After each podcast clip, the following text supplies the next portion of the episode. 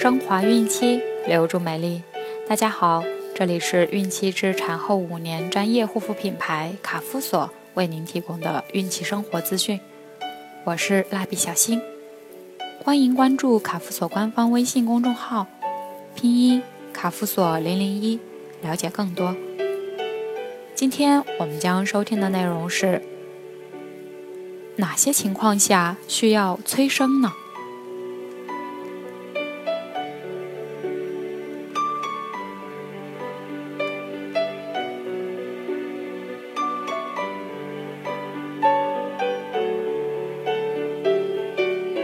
在有些情况下，准妈妈需要考虑进行催生，但无论是哪种情况下的催生，都应该由医生来判断，并根据怀孕周数和胎宝宝的情况来决定。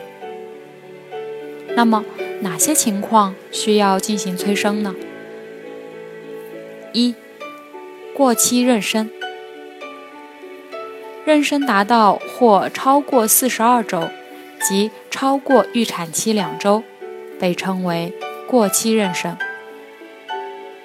妊娠过期会使胎盘老化，供应给胎宝宝的氧气和营养物质减少，阻碍胎宝宝继续生长。同时，羊水量也会减少。严重时，胎宝宝可能因缺氧窒息。而发生危险。另外，现在更多医生是主张孕四十一周后就可以进行催产了。二，破水。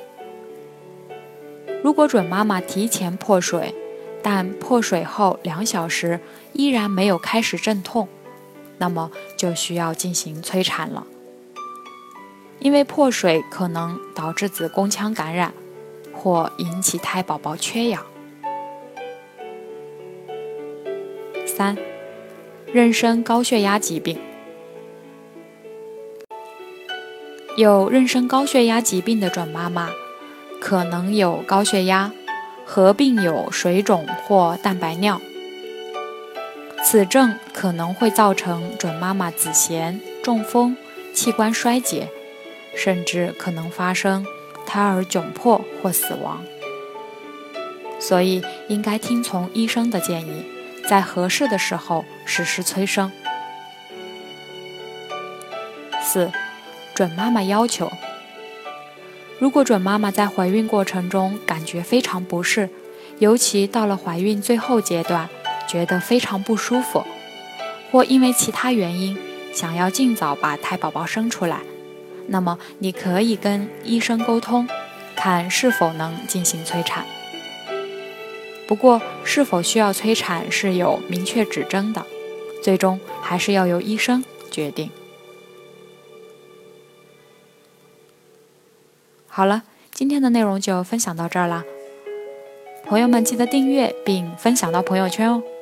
卡夫所提供最丰富、最全面的孕期及育儿相关知识资讯。天然养肤，美源于心，让美丽伴随您的运气，期待您的关注。蜡笔小新，祝您生活愉快，明天再见。